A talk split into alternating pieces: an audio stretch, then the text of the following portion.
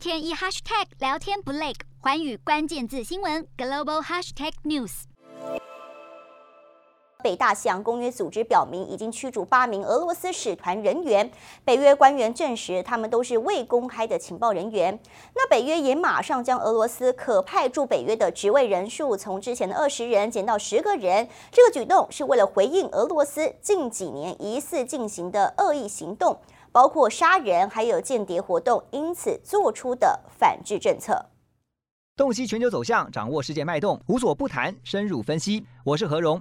环宇全世界全新升级二点零版，锁定每周三、周六晚间九点，环宇新闻 MOD 五零一中加八五凯播二二二以及 YouTube 频道同步首播，晚间十点完整版就在环宇全世界 YouTube 频道。